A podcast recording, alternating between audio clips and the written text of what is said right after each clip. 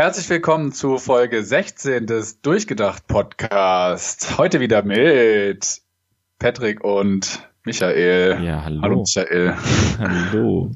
Wunderbar. Ich, wir, ich finde, wir brauchen eigentlich gar kein Intro mehr, so als um das nochmal zu erwähnen. Wir kriegen das so sehr gut hin. Ja, doch. Ich finde, ein Intro könnten wir uns fürs nächste Jahr vornehmen. Für, fürs nächste Jahr. 2020.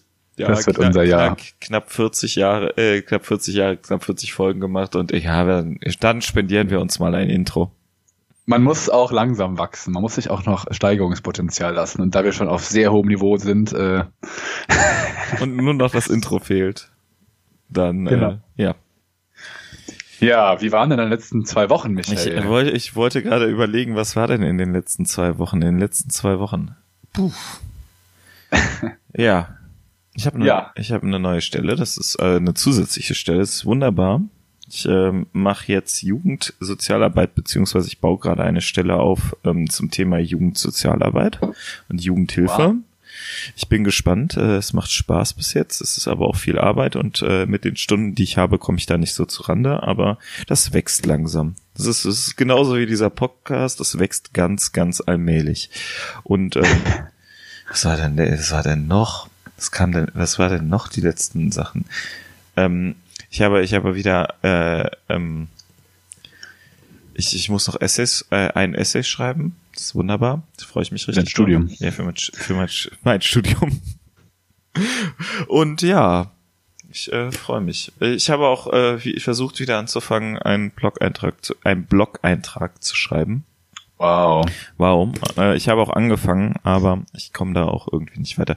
Also so in den nächsten zwei Monaten gibt's auf jeden Fall von mir ein Essay und einen äh, Blog-Eintrag. wow. Ja. Der Essay ist wahrscheinlich nicht gleich den Blog-Eintrag. Nee, äh, ich könnte aber mal, ich, ich habe mir das schon mal überlegt, ich habe so viele wunderschöne Sachen geschrieben und ich könnte die ja echt mal veröffentlichen. Also ich meine, ich habe ich, ich habe ja ein bisschen länger studiert und äh, studiere noch ein bisschen länger und ich habe schon so viele wunderbare Sachen geschrieben, ähm, dass äh, dass das eigentlich nur ein äh, Dozent lesen heißt, ist ja eigentlich schon fast zu schade dafür. Das stimmt. Ja. Äh, Ja. Ich guck gleich noch mal irgendwie so nachrichtenmäßig, was ich, was ich denn alles verpasst hatte. Ich hatte mir bei Twitter auch zwei, drei Sachen angelegt, aber ich habe meinen Twitter-Account noch nicht auf. Also ich, ich schieb gleich noch was nach. Was, was, wie war denn deine Woche? Meine Wochen. Ja, deine Wochen. Ja, das sind ja, wie Meine sind, Wochen. Also ich bin wieder gesund, wobei es bei dieser Kälte äh, habe ich das Gefühl, ich bin stets an der Schwelle, wieder nicht gesund zu sein. Äh, ansonsten recht viel unterwegs. Ähm, und ja, ansonsten, was ist denn passiert? Nicht so viel. Der, äh, also richtig viel passiert ja momentan äh, gar nicht so sehr in Deutschland, sondern in den USA, wo ein gewisser Präsident Donald Trump sich weigert, den Haushalt zu unterschreiben. Aber sonst Hast du wieder weltpolitisch. angefangen. Monkey Island zu spielen? Habe ich nicht. Ich hätte aber Lust dazu. Vielleicht kaufe ich es mir für den Mac. Ist, ich ich habe das gerade auf Twitter gesehen, dass du, dass du das gesehen hast. Ähm, Ja, das habe hab ich nicht getan. Das würde mich noch mehr Zeit kosten. Ich spiele nur FIFA. ähm, nee, was, äh, was mir noch gerade eingefallen ist, ist wieder Dschungelcamp. Wie, wie konnte Oh. ich das vergessen?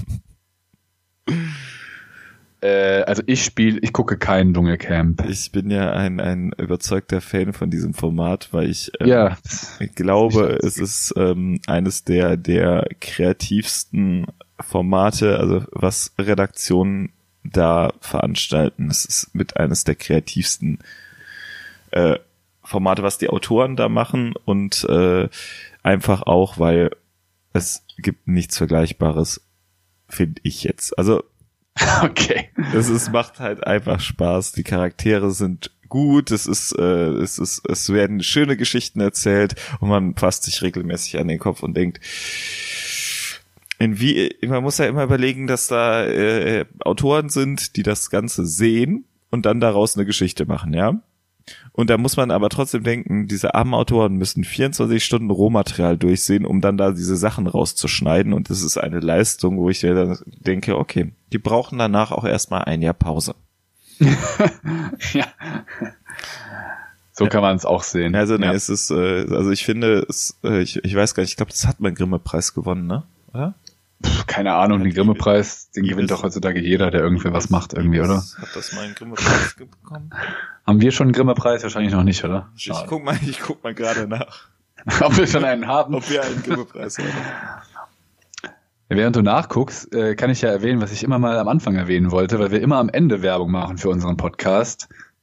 Aber für alle, die äh, diesen Podcast das erste Mal hören, es ist schon die 16. Folge, man glaubt es kaum. Es hören immer noch nicht sehr viele Leute diesen Podcast, glaube ich. Man kann es immer nicht so genau aus den Zahlen sehen.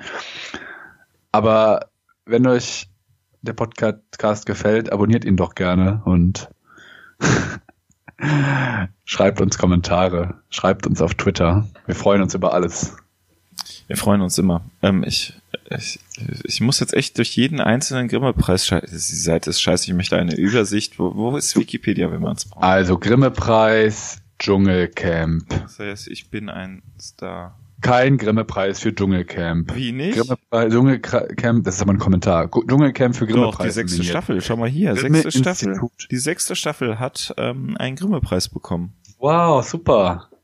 Oh nee, war nominiert, Entschuldigung. Es hat Nominiert. Wer hat denn da geschrieben? Ja. Genau. Die sechste Staffel war nominiert für, für den Grimme-Preis. Hat, hat dann verloren gegen äh, das ist der, Tat, der Tatortreiniger, glaube ich, oder? Der hat auch einen gewonnen, ja. Ja, ich glaube, das war das, ja. Schottis Kampf, der war gut. Der, Der war gut, ja. Der, falls, falls jemand äh, noch, ich weiß nicht, sind sie noch auf, Next, äh, auf Netflix oder nicht mehr? Aber ist da rausgeflogen. Wer den noch nicht gesehen haben, auf jeden Fall den, die, die Folge gucken, die ist sehr, sehr, sehr, sehr gut. Sehr, sehr, sehr gut. Ich finde den auch gut. Ja, und das war die Folge, wo, wo er das Haus mit den, mit den ähm, Nazi ähm, Genau, Utensilien reinigen, reinigen muss. genau. Ja, die hat einen Grimme-Preis bek bekommen in der äh, 2013 in der äh, ähm, Kategorie ähm, Wettbewerb Unterhaltung. Okay. So, genug jetzt äh, in der Vergangenheit. Ähm, Genug abseits des Themas. nein, also ich wollte noch irgendwas nachschieben, aber ich weiß nicht mehr Ja. was. Egal, Schieb wir haben jetzt, wir haben jetzt genug, genug geredet, ähm, außer, außer halt off-topic. Ähm, und äh, ja, dann äh, kommen wir zum Thema. Und zwar haben wir uns überlegt, wir wollen mal ein bisschen über Europa reden. Und zwar Aha. das, die Idee Ja. Europa, glaube ich, ähm, das, was, was Europa gerne sein wird, diese, diese Friedensmission, die jetzt schon äh, ziemlich lange ist, ähm, die ist, äh, jetzt, ich habe wieder null Ahnung. Also, Also wenn du sagst Europa in dem Fall, da fängt es ja schon an. Äh, konnotierst du dann direkt die Europäische Union oder was? Ja, also ich, ich konnotiere direkt die, die Europäische Union. Und mir ist mal eingefallen, ich habe, wo wir gerade bei, bei, wo wir eben schon bei veröffentlichen, meine, meine Facharbeit in der zwölften Klasse ging zum Thema junges Europa, was eine Aha. Vorläuferbewegung, beziehungsweise wo die Idee ähm, eines Europas, ähm, ich glaube, irgendwann im 17. Jahrhundert ähm, so zusammengebündelt wurde als Arbeiterbewegung. Da ist dann natürlich nichts daraus entstanden, aber ähm, es gab da schon Vorläufer für die sich äh, auch über über ein vereinigtes Europa oder ein Europa in de, im, in Form von ähm, den Vereinigten Staaten von Europa ähm, Gedanken. Mhm. Ja, Okay. aber ähm, Ja, also mein, mein, äh, der Anlass für dieses Thema ist natürlich ähm, der, naja, der Brexit und alles, was damit zusammenhängt. Man ist ja noch nicht so richtig sicher, ob er jetzt kommt oder nicht und in welcher Form. Aber der Brexit ist ja eine eindeutige Tendenz von mindestens der Hälfte der zum Wahlzeitpunkt wahlberechtigten und zur Wahl gegangenen ähm, Briten gegen Europa und gegen die Europäische Union, gegen äh, am europäischen Zusammenhalt gewissermaßen. Und es gibt auch andere Tendenzen in Europa. Auch in Deutschland gibt es äh, eine Partei, die darüber diskutiert, ob sie den Ausstieg Euro aus der Europäischen Union fordern sollte. Es gibt äh, äh, Länder wie Ungarn oder Polen, die nationalistische Tendenzen haben und somit auch den, den, also die Tendenzen, die auch gleichzeitig gegen Europa sind.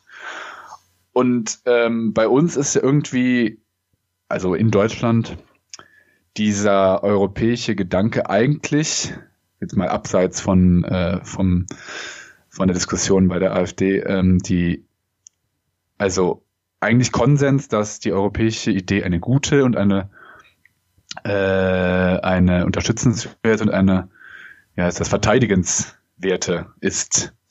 Deswegen meine Frage an dich, Michael. An mich? Wie, ähm, wie, ja, wie, was sind deine persönlichen Erfahrungen mit Europa, wo du sagst, das, das fällt mir ein, wenn ich an Europäische Union und sowas denke und Meinst du jetzt? Diese Erfahrungen hättest du nicht ohne die Europäische Union gemacht. Also was, wenn ich dich nach deinen Erfahrungen mit Europa frage, was fällt dir da ein? Ich muss ja ganz ehrlich sagen, ähm, das ist, ist für mich total schwierig, weil ich halt äh, würde jetzt einfach mal sagen, äh, grenzenloses Reisen, beziehungsweise Reisen ohne Passkontrolle. Das ist, das ist so das, wo, wo mich ähm, Europa so am ehesten direkt betrifft. Also es gibt, mhm. äh, also es gibt zwar jetzt weiß ich nicht europäische äh, Datenschutzverordnung, bla, das ist auch noch was, was mich, äh, wo, wo ich mich irgendwie mit Europa ähm, ne, wo, wo mich Europa betrifft. Aber das erste ist natürlich ähm, das, das grenzenlose Reisen. Also das ist was, was, glaube ich, die, die Errungenschaft ist, dass man sagt, okay, wir sind ein, ein, äh, eine Vereinigung, die mhm. dann, die dann ähm, anfängt zu überlegen, wie schaffen wir es, dass Menschen ähm, egal wo sie sind, äh, besser miteinander klarkommen. Und das ist erstmal, wir schaffen Grenzen ab. Wir schaffen Grenzen in den äh, ganz, ganz einfach physisch ab. Wann wurdest du das letzte Mal nach deinem Reisepass gefragt? Okay, wenn du außerhalb von, nach Euro, von Europa fliegst. Ich habe keinen Reisepass, ich gebe es mm, offen ja. zu. Also ich, äh, der, der, Hast keinen Reisepass? Okay. Ich habe keinen Reisepass. Das Einzige, ich bin ja, mir ist es ja eigentlich relativ egal, wo ich Urlaub mache. Ich kann das auch zu Hause. Ich brauche nur, ein, muss nur einfach abschalten können und äh, meine drei Bücher lesen im, in der Woche. Und ähm, das ist für mich Urlaub. Und ähm, der einzige, das einzige, wo ich außerhalb von Europa Urlaub gemacht habe, ist die Türkei und in die Türkei kommst du halt mit dem Perso. So, ich brauche, ich habe also ja, de facto keinen kein Reisepass, weil ich keinen brauche. Bis jetzt. Verstehe. Und das heißt, das, das, ist für dich quasi auch. Das ist für mich das, wo, wo Europa mich als erstes äh, irgendwie ähm, berührt oder als erst äh, direkt berührt. Okay. Würdest du sagen, wenn du dein Portemonnaie aufmachst und dein Geld anguckst, ist das für dich europäisch oder ist das mittlerweile schon so normal, dass du da gar nicht mehr an Europa denkst? Äh, das ist, du, du hast es gerade gemerkt. Ich wäre nie auf die Idee gekommen, jetzt Geld zu sagen. Ähm, ich habe, ich weiß nicht, also ich habe noch, wir, wir beide haben ja noch die Mark miterlebt, zwar so am Anfang nur, ja. aber ähm, ich habe jetzt ehrlich gesagt jetzt nicht gesagt, äh, uh, das Geld oder so. Aber da hast du natürlich recht, das ist auch noch eine, eine Sache, die äh, wir einfach haben, die gut ist für äh, das, also es ist gut, dass es mir überhaupt gar nicht eingefallen ist, weil es ja genau, das heißt, es ist so, es ist einfach da. Und ich glaube, ja, weil, das ja. ist äh, für äh, Menschen, die zehn Jahre älter sind als ich, ja, also jetzt äh, 40 sind, ist es, ist es halt, ähm, glaube ich, nochmal noch mal was anderes als jetzt für mich. Für mich ist halt Europa äh, Grenzen, grenzenlos reisen und äh, ja, Geld. Also es ist für mich selbstverständlich. Das ist halt äh, das, was ich, was ich meine. Es ist für mich vieles, was die Europäische Union macht oder äh, uns gegeben hat, ist für mich inzwischen selbstverständlich. Mhm. Äh, kannst du dich denn erinnern, dass du vor 2002 mal gereist bist innerhalb von Europa und dann Geld umtauschen musstest? So richtig ganz oldschool? Ich, ich glaube jetzt Holland, ganz ehrlich. Also Niederlande, Holland oder Niederlande, Österreich. ja, ja, Niederlande war's. Aber ey, wenn du, wenn du mich jetzt fragen würdest, mal mir mal einen Gulden auf, ja? Keine Ahnung. Keine Ahnung. Ich, ich, hab, ich hätte, ich habe selbst Probleme, ähm, einen Schein deutsche Mark zu malen.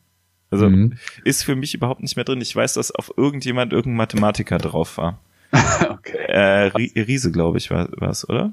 Ich, ich weiß es nicht. Also ich, äh, also, also ich meine, auf einen Mathematiker war drauf, aber. Also auf der deutschen Mark. Ja, auf der deutschen Mark. Ach so, äh, deutsche Mark. Auf, auf, ja, auf natürlich ganz natürlich Gauss drauf. Gauss war, kann auch sein. Also ich, ich weiß, auf, da waren irgendwelche typischen Deutschen drauf. War eigentlich mal Goethe auf der Mark?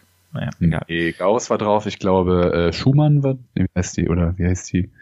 Äh, Porträts auf der Mark. Schein. Wer, während du das googelst. Also, ähm, ich glaube, dass viele Sachen, die in Europa erkämpft wurden, inzwischen ähm, dadurch, dass äh, sie selbstverständlich geworden sind, gar nicht mehr so in, im, im Blickpunkt sind. Also ne, ähm, es, ist, es kommt jetzt auch keiner auf die Idee, wir reflektieren mal die großen Errungenschaften der Europäischen Union. Da kommt dann sowas, ja, die Gurke muss äh, relativ gerade sein, damit man die gut lagern kann. Also EU-Normen, aber ähm, so diese diese Sachen, die inzwischen selbstverständlich sind und die eigentlich eine große ähm, eine große äh, ein großer Gewinn für für uns sind, die kommen gar nicht so in den Sinn. Ja, das stimmt. Also ähm, ich habe letzte Woche oder irgendwann habe ich so äh, irgendwo einen Wortbeitrag gehört von so einer Frau, die meinte, ja, sie rechnet immer noch in in Mark um und ähm, genau diese diese äh, Münz, also diese, diese Geldfreiheit quasi, äh, wie heißt es dieses, ne, dass man diese grenzenlose bezahlungsmäßige, also dass man überall mit einem Euro bezahlen kann. Das ist, glaube ich, was, was mir auch gar nicht mehr so richtig bewusst ist, im Sinne von, ich denke da nicht mehr drüber nach. Es ist für mich völlig normal, wenn ich nach Portugal äh, fahre, zum Beispiel jetzt, ne, was ich jetzt gerade nicht vorhabe, aber dann überlege ich gar nicht, wie ich da zahle, sondern ne, ich, ähm, ich weiß, okay, die haben Euro. Ist natürlich auch mittlerweile eine andere Situation, weil selbst wenn ich in den USA bin, äh, kann ich einfach mit Kreditkarte überbezahlen oder in Norwegen oder so. Aber die Preise ändern sich, da muss ich immer noch umrechnen und so. Äh, also der Euro ist schon aus Benutzersicht, als, als, als Verbrauchersicht, ähm, ein sehr praktisches europäisches Element, was man immer hat. Ja. Ähm, Genau, und Reisefreiheit, also ich kann mich auch erinnern, dass wir früher, wenn wir nach Holland gefahren sind, immer durch, den, durch die Grenzkontrolle mussten. Das ist, also das ist einem nicht mehr bewusst so richtig. Man kann sich gar nicht mehr vorstellen, Europa ohne, äh, Europa mit Grenzkontrolle, aber es ist tatsächlich auch ein Teil, der gewissermaßen erkämpft wurde. Ja, wo, wo du es sagst, ähm, äh, mir ist gerade Großbritannien eingefallen. Großbritannien hat ja auch noch das, das Fund. Also, genau. Ähm, da war ich ja auch. Also, das ist ja ganz so, ey, da war ich ja auch schon. Und ähm, was ich äh, viel mehr spannend finde, ist jetzt, ähm, wenn äh, äh, du jetzt zum Beispiel nach Israel fährst oder so, da wird ja auch eigentlich äh, mehr auch neben dem äh, Geld, was was normal angenommen wird oder auch in der Türkei, anstatt die Lehrer wird der Euro halt gerne gesehen, weil es eine starke Währung ist, einfach weil da ganz viele Sachen ist und die halt irgendwie stabil im Wert ist, ähnlich wie der Dollar. Mhm. Ja, das stimmt gewissermaßen. Also in, in, in Touristengebieten in der Türkei kann man auch gut mit Euro bezahlen, je nachdem, wo man halt ist, was für Läden. Wird, ähm, glaube ich, sogar lieber gesehen. Also es war so so mein Eindruck, dass sie lieber in in Euros, also lieber Euros haben als ähm, Lira. Lira ist richtig, glaube ich. Ne? Ja, was ja irgendwie total verrückt ja, ist eigentlich. Ne? Ja, eigentlich eigentlich schon lieber die die Währung, die man umtauschen müsste, als die Währung, äh, die man, ähm, die, die man selbst hat. Ja, ähm, du selbst bist aber wahrscheinlich nicht. Du hast nicht im Ausland studiert oder sowas, ne? Ich? Uff, nee. die Erfahrung fehlt mir noch. Die Erfahrung fehlt dir noch. Ja, hast du noch Chancen? Ja, noch, ich, noch. ich bin ja noch dabei. aber ich glaube, das wird nichts mehr. Ja, genau. Ja, weil ich habe ja äh, in Frankreich ein halbes Jahr studiert innerhalb dieses Erasmus-Programms. Und Erasmus, das Erasmus-Programm ist auch, wenn ich mich nicht täusche, ein äh, europäisches Programm. Ähm, das heißt, ich habe da auch konkret von profitiert, weil ich einfach nach Frankreich gehen konnte und dort studiert habe. Und ich musste mich nicht um irgendwas kümmern, ich musste dort nichts zahlen, ich musste nicht, äh, ich konnte einfach mir eine Wohnung holen, ich musste kein Geld umtauschen.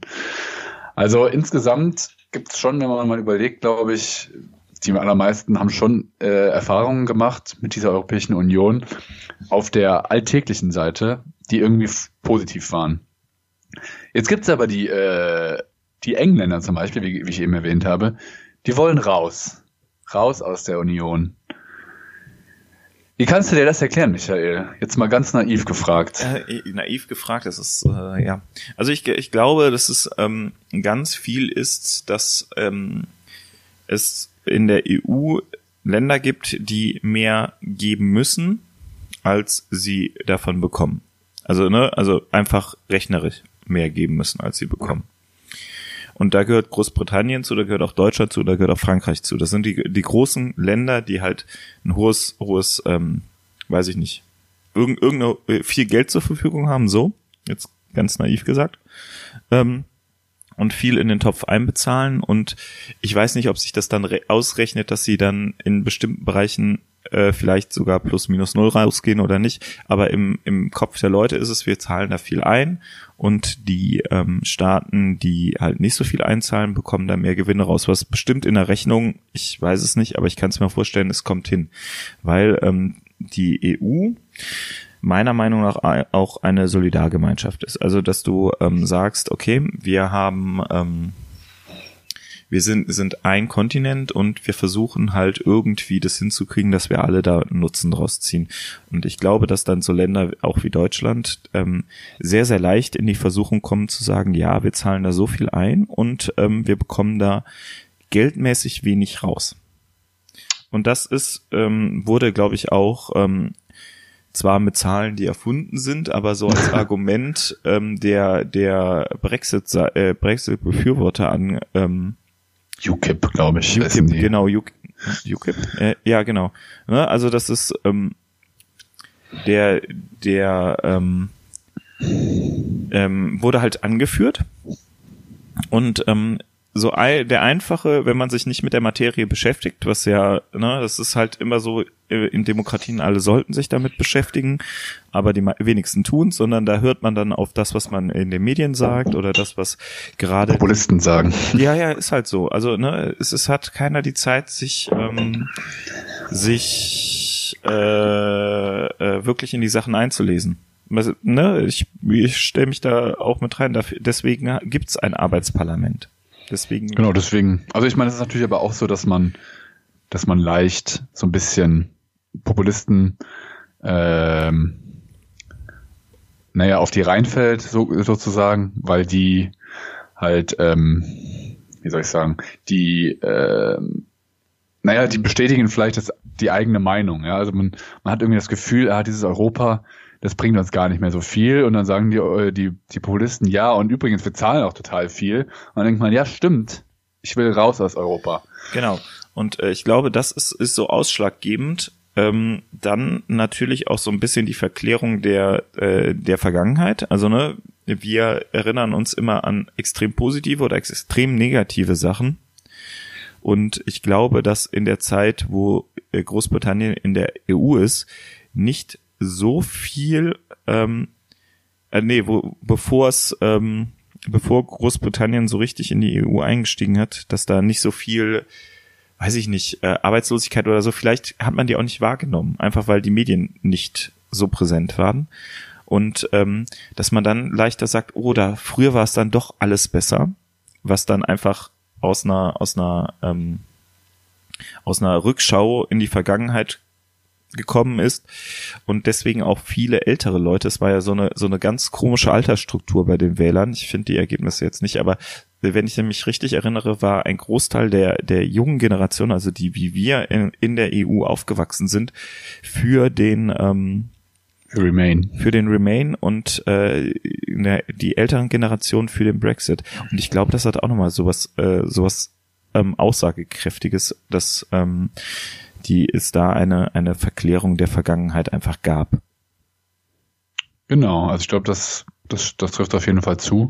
Ähm, äh, und eben in dieser ökonomischen Betrachtung, dass man sagt, okay, wir zahlen viel und kriegen dafür gar nicht so viel, fehlt natürlich völlig ein ökonomisches Grundverständnis. Ne? Also ich meine, Jetzt sieht man es ja, dass man irgendwie weiß, okay, angenommen, wir haben Hard Brexit und das passiert nicht so richtig. Also wir wissen, wir haben keine Regeln. Dann führt das dazu, dass gewisse Waren erstmal gar nicht mehr in die in UK reinkommen können.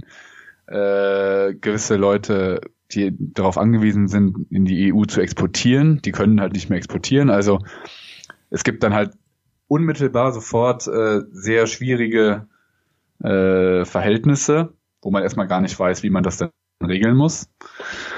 Ähm, das sind natürlich so Sachen, die hat man natürlich bei so einer einfachen Ja-Nein-Wahl gar nicht auf dem Schirm erstmal.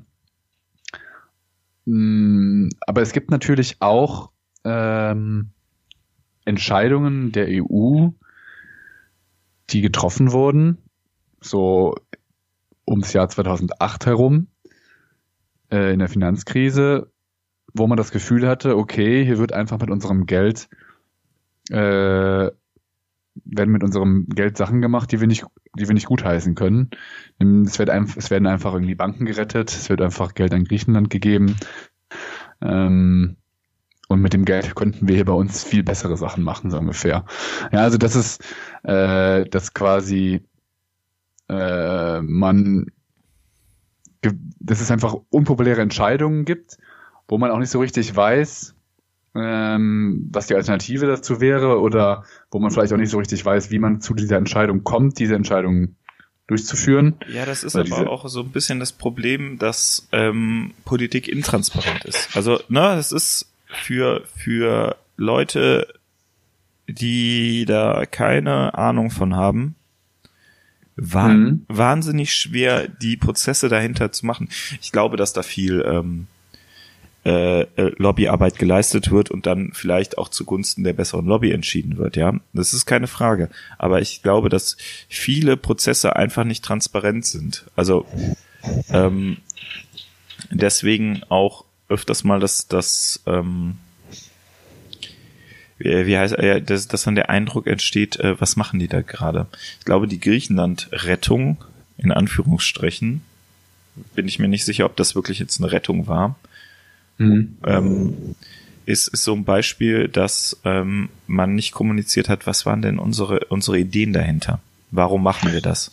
Das ist eigentlich mehr ein, ein, ein fe fehlerhafte Kommunikation, als dass man da, ne, also ganz viele mhm. diese, dieser Krisen, ja, auch so eine, so eine Verwaltungskrise oder Flüchtlings äh, äh, mit den Flüchtlingen, ja. Also es ist ja, ja. Ich, ich übernehme da, glaube ich, von Thilo Jung, es ist die Formulierung, es ist eine Verwaltungskrise. Ähm, äh, das ist so, so ein Beispiel, dass man da nicht drauf vorbereitet war und das auch nicht kommunizieren mhm. wollte, weil es ja ein, auch irgendwie ein, ein, ähm, ein Eingeständnis von, von, ja, da haben wir vielleicht einen Fehler gemacht hast. Und ähm, ich glaube auch, dass es bei Bankenrettung, weiß ich nicht, kann kenne ich mich in der Materie nicht aus, aber ähm, ich kann mir da gut vorstellen, dass es, ähm, dass es ähm, sein kann, dass ähm, so, jetzt habe ich den Faden verloren. Bei der Bankenrettung kann es sein, dass äh, äh, dass äh, ich, ich kann ja mal raten, wie, das, wie du ja, zu enden möchtest. Also äh, ich glaube, wenn man die Bank nicht gerettet hätte, hätte das eventuell zu noch schlechteren Unfällen ja, genau. geführt. Ähm, und man kann dann natürlich sagen, okay, insgesamt zeigt das, dass diese, diese Krisen, ähm, naja, die Krisenprävention, sag ich mal, war einfach unzureichend und dann musste man irgendwie damit umgehen. Genau. Und ich glaube, aber ich meine, dass, dass, dass daraus gelernt wurde und dass man jetzt, ne, also man, man sieht es jetzt einfach auch, dass ähm, man jetzt früher eingreift in äh, bei äh, Spanien, Portugal, ne, dass man da dann eher Hilfen schafft, bevor es halt wirklich diese Krise kommt. Genau, man hat natürlich auch äh, ein umfangreiches äh, Aufsichts, umfangreiche Aufsichtsregelungen für Banken und Versicherungen geschaffen, die dazu führen, dass viel höhere Eigenkapitalanforderungen gelten und so weiter. Ja, also ähm, man hat schon auf die Krisen auch re reagiert und versucht, gewisse Sachen zu regeln.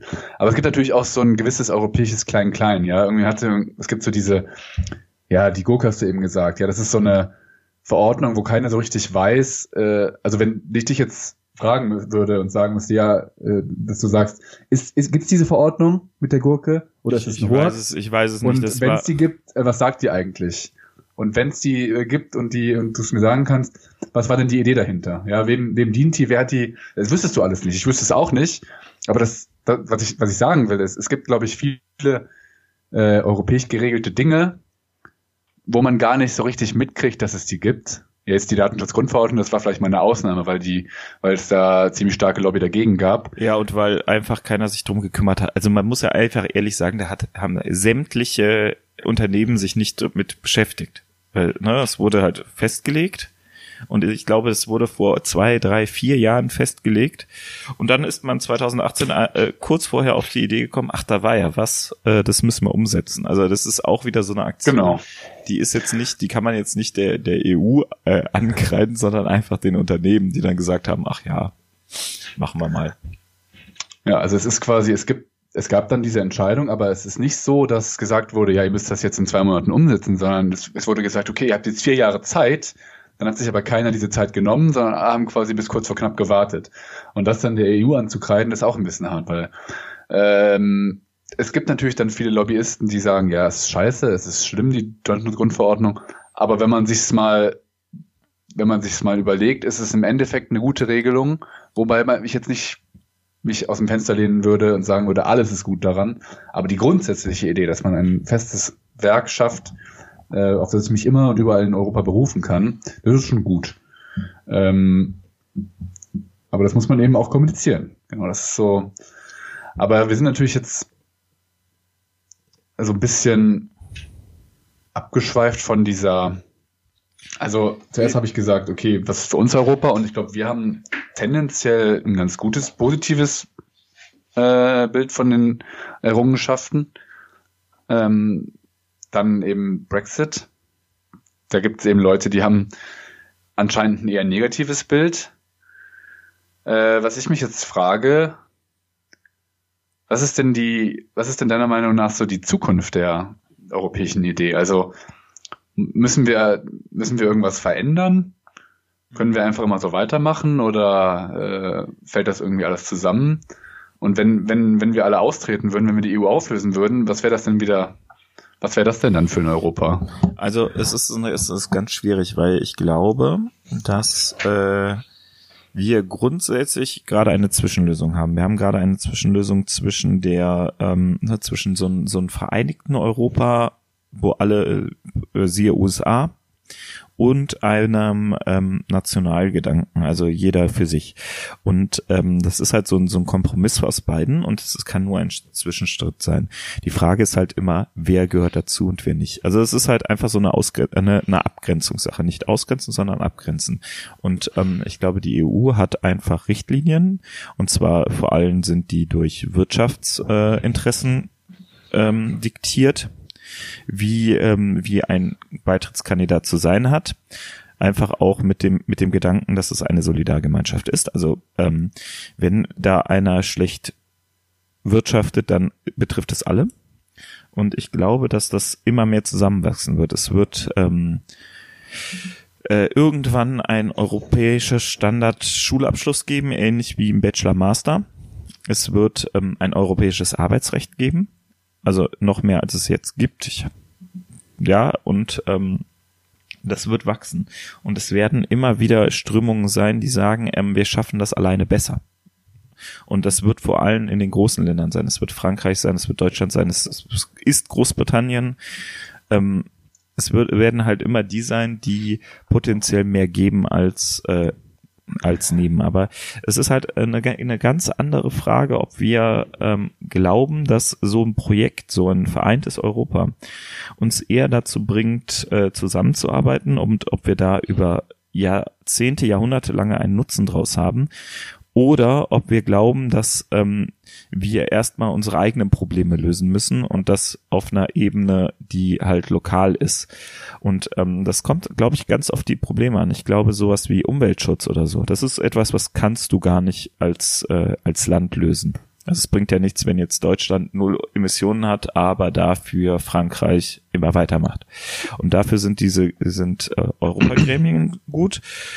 Andere Sachen wie ähm, äh, wie de, weiß ich jetzt nicht, keine Ahnung, was, was könnte man lokal machen? Ähm, äh, die Besteuerung für die Kanalabwässerung, ja. Da brauche ich keine Europa-Richtlinie vor, vor, für, sondern da muss ich gucken, was ist, braucht mein, äh, und was was zahle ich als Stadt oder was zahle ich als äh, ähm, Gesellschafter von dem äh, von dem Abwasserunternehmen und rechne dagegen. Also das, ne, das kannst ja. du halt nicht ganz machen. Und ähm, ja, also ich glaube, dass Europa eine eine vor allem eine Friedensidee ist und ähm, wir auf diesem Kontinent dadurch, dass man irgendwie einen Raum hat oder ein Gremium hat, wo alle miteinander sprechen, ziemlich wenig Konflikte haben und halt nur von Leuten Konflikte haben, die nicht dabei sind. Mhm. Aber du hast eben jetzt gesagt, dass, äh, dass so die Geberländer, dass die automatisch immer mehr zu sagen haben, was ja irgendwie auch ein bisschen historisch gewachsen ist und vielleicht auch ein bisschen mit der Bevölkerungsmehrheit zu tun hat. Also dass Deutschland hat irgendwie die meisten Einwohner und ist auch zentral in der Mitte. Aber ist nicht das auch irgendwo ein zentrales Problem, dass Deutschland und Frankreich immer so vorangehen und dass die anderen Länder immer so ein bisschen einfach nur mitziehen? Weil ich meine, im Endeffekt äh, soll doch die EU demokratisch sein und wenn quasi äh, naja, also wenn, wenn die Griechen quasi mehr Angst haben vor Wolfgang Schäuble als vor der, vor dem Europäischen Parlament, dann zeigt das doch irgendwie, dass Deutschland zu viel Macht auch innerhalb von Europa hat, so ein bisschen, oder? Also. Ähm, das ist, ist eine ganz, also ich, ich finde das ganz schwer zu beantworten. Ja, glaube ich auch. Andererseits brauchst du Leute, die, ähm, die so, so ein bisschen die Grundsätze, die grundsätzlichen Dinge ähm, in, in die Wege leiten. Ich glaube nicht, dass das in Deutschland sein muss. Es, du brauchst einfach Leute mit Visionen, das brauchst du immer in der Politik. Und ähm, das äh, kann auch ein Griechenland sein. Das kann auch ein ähm, Italien sein. Ja, ich glaube nur, dass ähm, man irgendwie einen Schlüssel finden muss, wo die Leute sagen, ich, äh, ich, äh, ich werde repräsentiert und der Schlüssel, man macht das nach Einwohnerzahlen. Mhm. Ist einfach eine Festlegung. Man kann natürlich auch sagen, jeder ist gleichberechtigt. Wäre genauso, aber es ist halt auch eine Festlegung. Und genau das ähm, ist halt das, was, was man akzeptiert hat, als man gesagt hat, ja, wir machen diese, diese Sache und wir überlegen uns jetzt halt, äh, okay, je, wir machen das nach Einwohnerzahl. Dass Frankreich und Deutschland da jetzt als positive Gewinner rauskommen, ist halt so. Andererseits mit der Entwicklung in Deutschland, mit der, ähm, mit der, mit der, mit der Bevölkerungsdichte kann es ja sein, dass es dann auch in, weiß ich nicht wie vielen Jahren nicht so ist. Ich weiß es nicht. Also ich, es ist ganz schwer, weil das ist einfach eine, eine Festlegung, die man gemacht hat. Und mhm. sicherlich ist es auch so, dass es, ähm, wenn man, wenn man das, äh, wenn man das so nachdenkt, nicht wirklich gerecht ist. Ja, ja, ich verstehe, also ich finde es schwierig, wenn du sagst, äh, ja, Deutschland hat halt mehr mit, hat halt irgendwie mehr Bewohner. Ich glaube, es hat aber auch vor allem mehr, ähm, naja, wirtschaftliche ist halt wirtschaftlich deutlich stärker als viele andere Länder, wie zum Beispiel, weiß ich, Bulgarien oder Malta oder äh, selbst mh, hm, Polen oder so, ne? Oder Tschechien.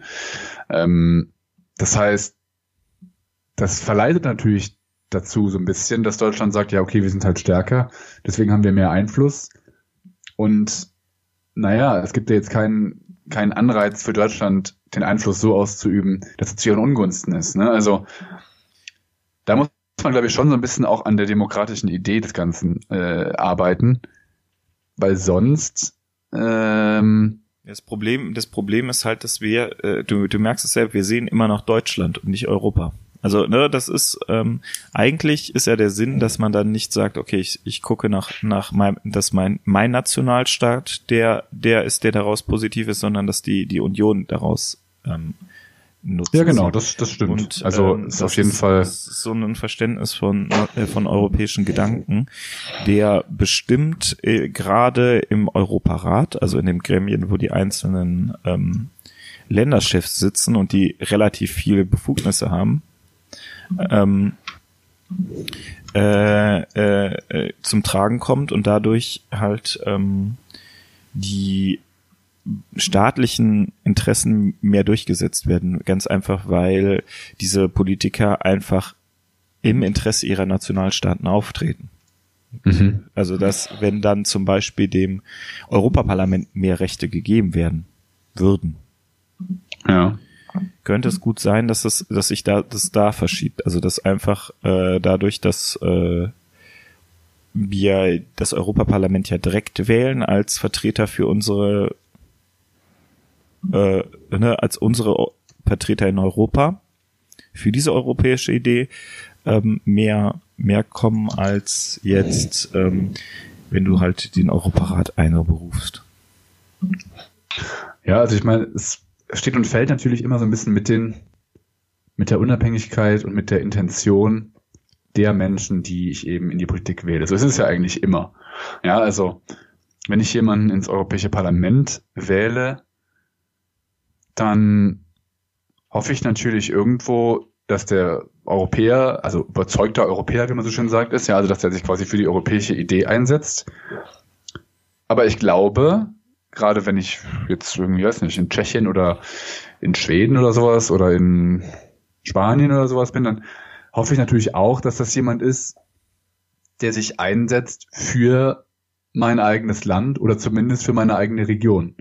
Ja, weil ähm, das ist auf jeden Fall natürlich ein, ein wahlkampftechnisches Argument, dass ich sage, ja, äh, ich setze mich für das und das ein und äh, wenn wir das einführen oder wenn wir das verbessern, dann wird das uns konkret zu Hause ähm, positiv, also äh, Vorteile bringen. Ja, ich glaube, es bringt ja nichts zu sagen, ich bin hier irgendwie, weiß nicht, aus, aus Köln, der Europä Euro Europaabgeordnete, und ich werde mich im Europäischen Parlament dafür einsetzen, äh, dass die Region im Süden Frankreichs gestärkt wird. Ja, das macht ja keinen Sinn. Ja, aber so funktioniert doch Politik nicht. Du, du, da wird doch dann eher gesagt, ja, okay, wenn du das unterstützt, können wir das und das verteilen. Ja, also das ist ja auch alles Absprache.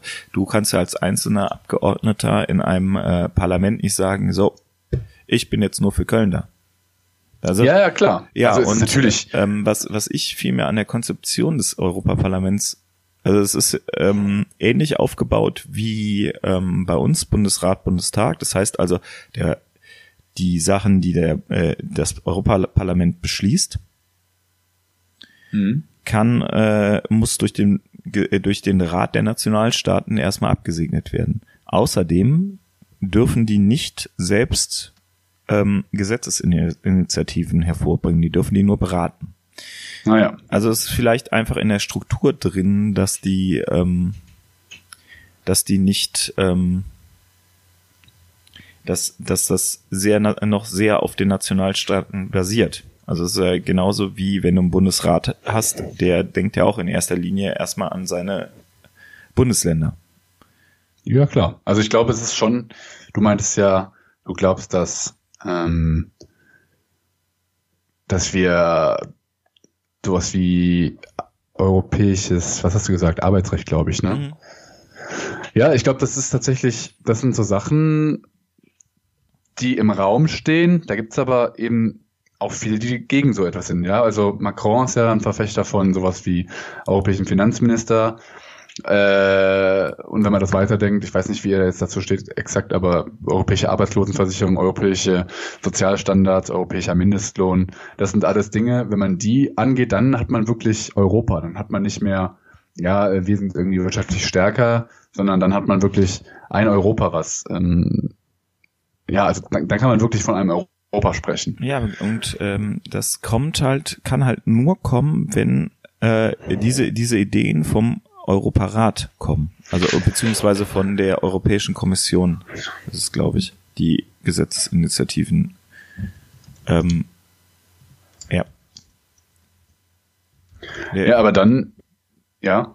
Ja, ähm, auf den Weg bringen kann. Und da finde ich, ist einfach das Strukturproblem in der in der Euro EU drin, dass man diesen, dass man immer noch so so ein konservatives Bild davon hat, dass eigentlich die einzelnen Nationalstaaten am Ende das Vetorecht haben oder am Ende das Recht haben, irgendwas zu machen und es gar nicht vom Bürger kommt, sondern von den Regierungen der einzelnen Nationalstaaten und die haben automatisch das ähm, das äh, Interesse oder beziehungsweise das Wohl ihrer eigenen Nationalstaaten im Blick. Und mhm. das also anders im Blick als äh, zum Beispiel der Europa Europaabgeordnete, der jetzt als Teil der Fraktion von ähm, den Sozialdemokraten im, ähm, im Europaparlament sitzt. Ja, also mh, mm, was mich da wieder im, was mir da wieder im einfällt, ist eben, dass Macron ja irgendwie diese, diese Ideen hatte, wie man, wie er Europa umbauen würde.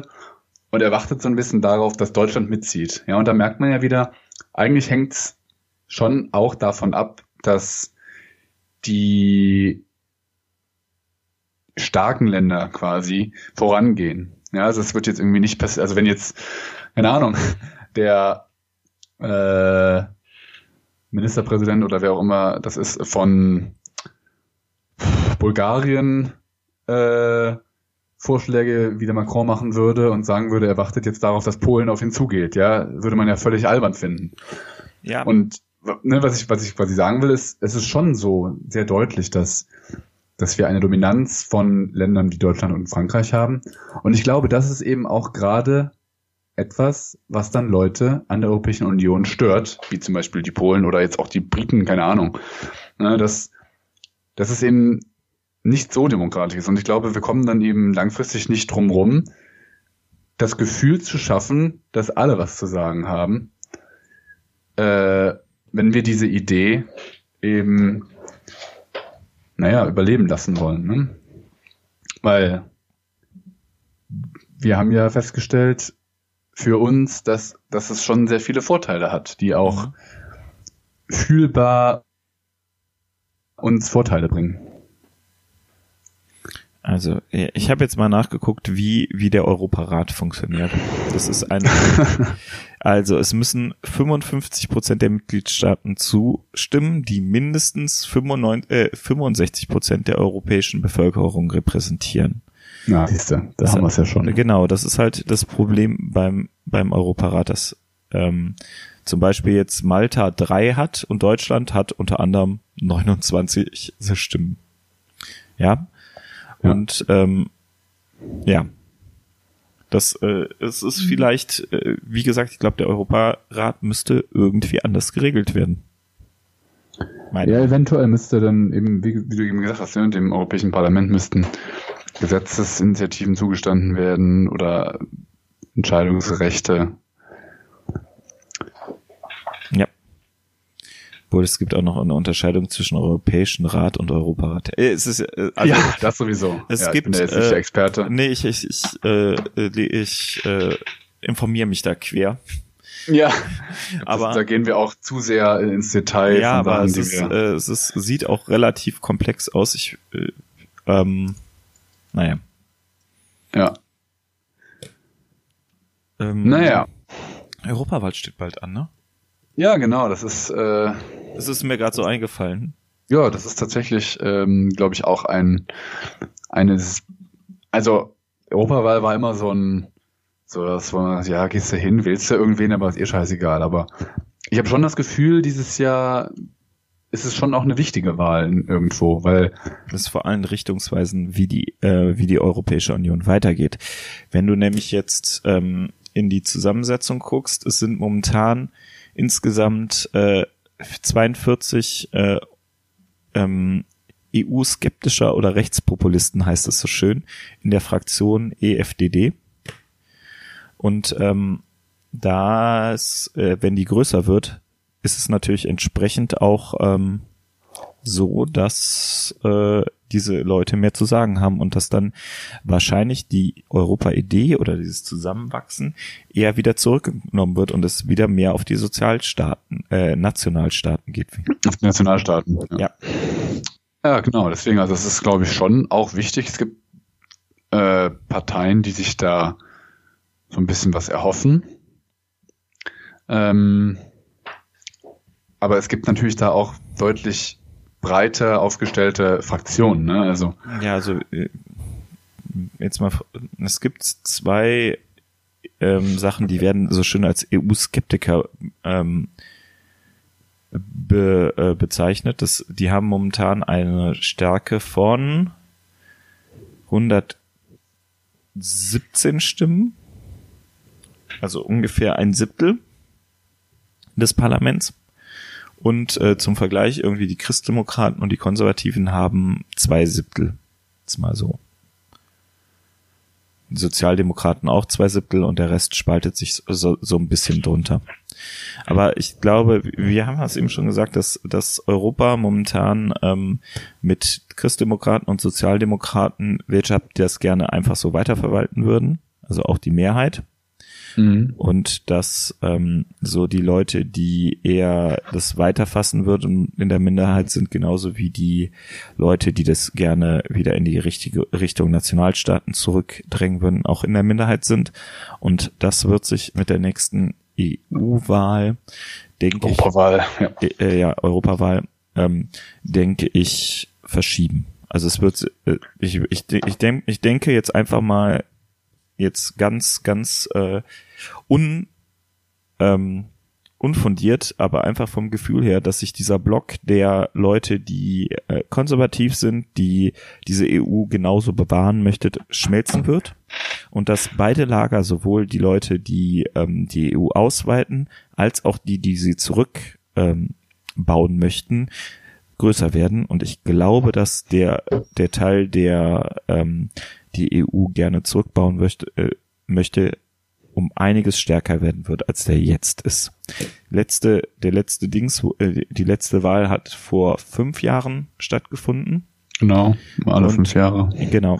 Und das hat, ähm, da war die AfD noch nicht so stark. Da war ähm, die ähm, die Gelbwesten, ich weiß nicht, was die für eine für eine Partei Gelbwesten haben keine Partei. ja, aber das äh, ist ja, das es ist ja sicher auch irgendwie ein ein Fundus. also du, es gibt den Front National äh, und Ja, genau. den gab es schon vorher. Also ich glaube, die Also- Gelbwesten, das ist ein Thema für sich, weil da ist völlig un, da ist völlig offen, ob die, ob die sich äh, links oder rechts positionieren. Ah Ja, also da okay, kann ich, dann, ne, aber so irgendwie, das, das, äh, da, da geht's doch aber auch um- so eher in die Richtung äh, EU-kritisch oder hab ich da, bin ich da jetzt? da bist du, das ist, es gibt natürlich, es ist eine Bewegung. Es Ja. sind Leute von beiden Lagern dazu und wer, wer diese Bewegung letztendlich für sich beansprucht, das ist völlig offen. Es gibt bestimmt da EU-kritische Leute in dieser Bewegung. Es gibt aber auch äh, Leute, die eher links sind und ähm, Äh, Also man merkt, ich bin in der französischen Politik überhaupt nicht firm. Ich krieg das auch ja, also so- ich glaube, die Gelbwesten, die würde ich jetzt aus dem Thema mal Ja, rauslassen. aber äh, so einfach, einfach vom Gefühl her würde ich sagen, dass die EU-Skeptiker äh, im nächsten Parlament sehr, sehr, sehr viel stärker vertreten sind, als sie jetzt sind. Naja, das hängt natürlich auch äh, davon ab, wie wir uns entscheiden. Das ist ja, aber naja, Wie, wie siehst du das? Wie, ich, ich meine, ich habe jetzt hier einfach mal Ähm, Orakel. ja, ich, ich bin, bin unsicher. Also ich meine, es ist natürlich, glaube ich, die, erst einmal diese Partei vom, vom Orban. Äh, die ist ja nach wie vor, glaube ich, ja genau, Fidesz-Partei, die ist ja nach wie vor im, in der konservativen Partei, wo auch die CDU und die CSU drin sind, in dieser Fraktion meine ich. Äh, und das zeigt, dass, dass natürlich da auch so ein bisschen der, der Rechtsschwenk ähm, keinen Halt vormacht.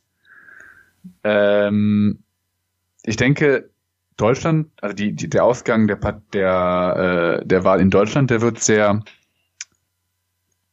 also wird wichtig sein. Ich kann jetzt mich nicht aus dem Fenster lehnen, weil es ist, ne, also man hätte auch äh, ein halbes Jahr vor der Bundestagswahl denken können, dass die SPD den Kanzler stellt und äh, zwei Jahre später ist sie bei 15 Prozent. Ja, Es- das, Es kann eigentlich alles sein. Es kommt ein bisschen auf den Wahlkampf an. Es kommt. Ich glaube schon, dass ähm, die Grünen in Deutschland äh, ein stärkeres Wahlergebnis haben werden. Ich glaube, dass im Verhältnis die CDU ein bisschen verlieren wird. SPD denke ich auch. Ich glaube aber, dass die ja, die, die SPD wird auf jeden Fall verlieren. Ob sie jetzt bei 15 oder bei 20 Prozent äh, rauskommen, das weiß ich nicht, aber ich glaube, viel retten ist da, können sie dann nicht. Wenn sie Pech haben, landen sie auch unter 15. Ich denke mal, die AfD, da kommt es ganz stark auf die Entwicklung in den nächsten Monaten an. Also die, äh, die ich rechne AfD eher mit einem mäßigen Ergebnis. stellt bis jetzt einen Abgeordneten im Europaparlament. Ich Die denke, AfD? ja.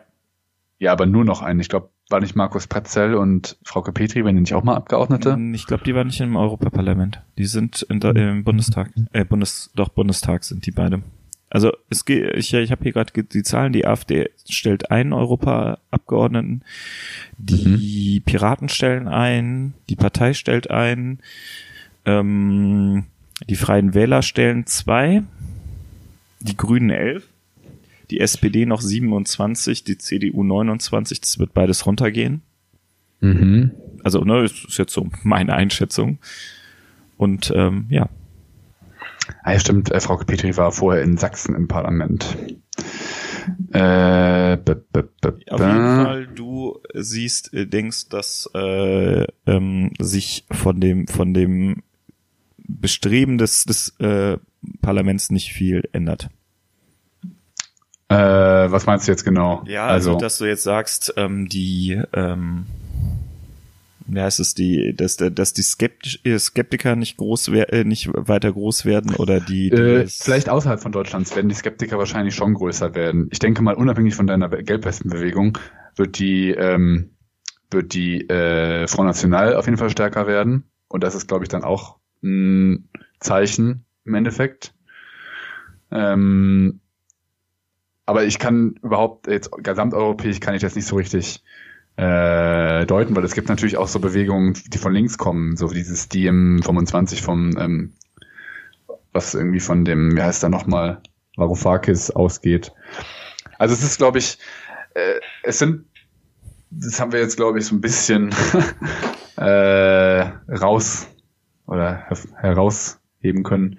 Es gibt da schon zwei Meinungen, die man vertreten kann. Ne? Einmal diese, diese Meinung, dass, dass es dass Europa was Gutes ist, was Positives und dass es uns vor allem auch auf nationaler und auf regionaler Ebene was Gutes bringt. Aber es gibt eben auch die Skeptiker.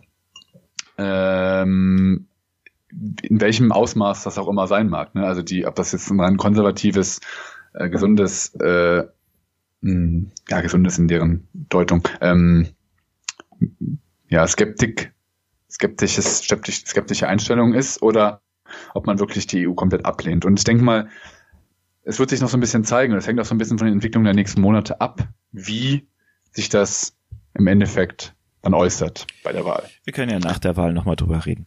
Sehr gerne. Gut, ich glaube, jetzt in mancher Zeit sollten wir auch Auch da, dass wir das, dass wir das jetzt äh, durch, ähm, durch, durch, ich denke, durchgedacht haben. Ha. Durchgedacht, ja, sehr gut. Ähm, ja, das war ein die Folge 16 des Durchgedacht Podcasts. Podcasts Pod des Podcasts. mit Z am Ende. Ähm, wir äh, wünschen euch noch einen schönen Tag. Ähm, ihr erreicht uns über Twitter unter äh, @pod Durchgedacht, Durchgedacht Pod. So, ja. Ähm, ja. Wir sind auf äh, iTunes. Dann, ähm, da brauchen wir fünf Sterne von euch. Sehr wichtig. Wir ganz, sind ganz quasi die Fünf-Sterne-Bewegung des Podcasts, weil wir fünf Sterne wollen. Ja, nächste Dschungelprüfung, bitte fünf Sterne. Genau. Und auf www.durchgedacht-podcast.de könnt ihr alle Folgen nachhören, finden, kommentieren. Ja, es ist einfach geil. Einfach geil. Ähm, ja, In diesem Sinne. in diesem Sinne wäre ich, jetzt würde ich gerne noch irgendjemanden empfehlen, der so eine wunderbare europäische Idee hat. Ähm, Bleibt uns gewogen. bleibt uns gewohnt. Ist auch egal. Bis die äh, Tage. Bis bald. Tschüss.